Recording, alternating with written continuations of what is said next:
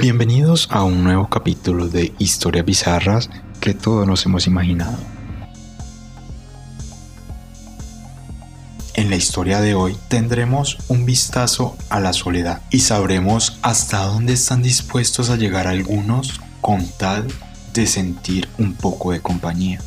Por eso hoy tenemos la chimenea.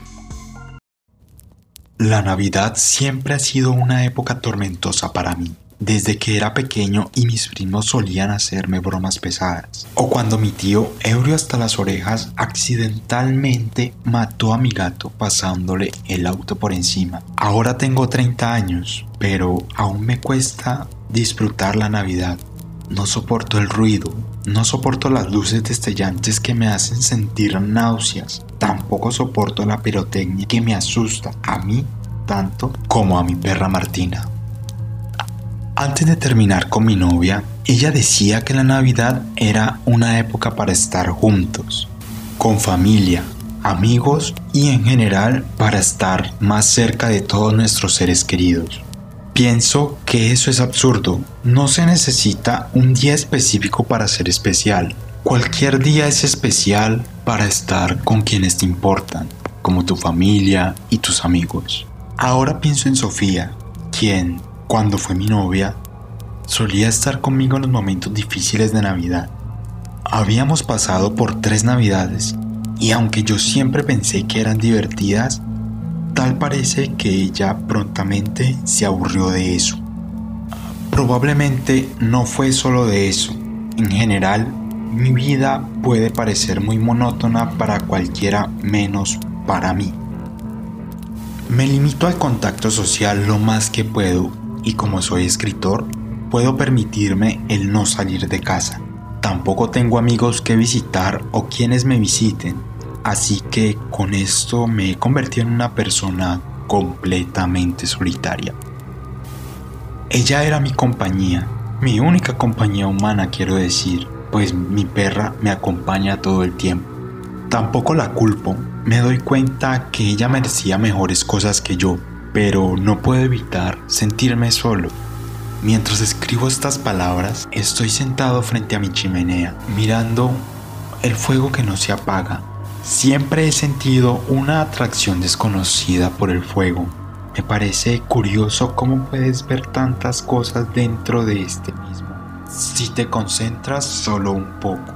También me gusta la calidez que brinda y los múltiples usos que puede tener. Continuó mirando el fuego por al menos unas horas. Ya comienza a apagarse y ya casi es medianoche. No quiero que se apague. Será lo único que me mantenga caliente esta noche de Navidad. No puedo creer lo lejos que he llegado. No puedo creer hasta dónde va el amor de la soledad. Pero ya lo odio.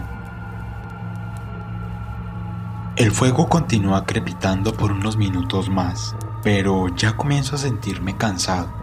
Comienzo a quedarme dormido y fantaseo en lo que pude haber hecho por Sofía para que no se fuera de mi lado.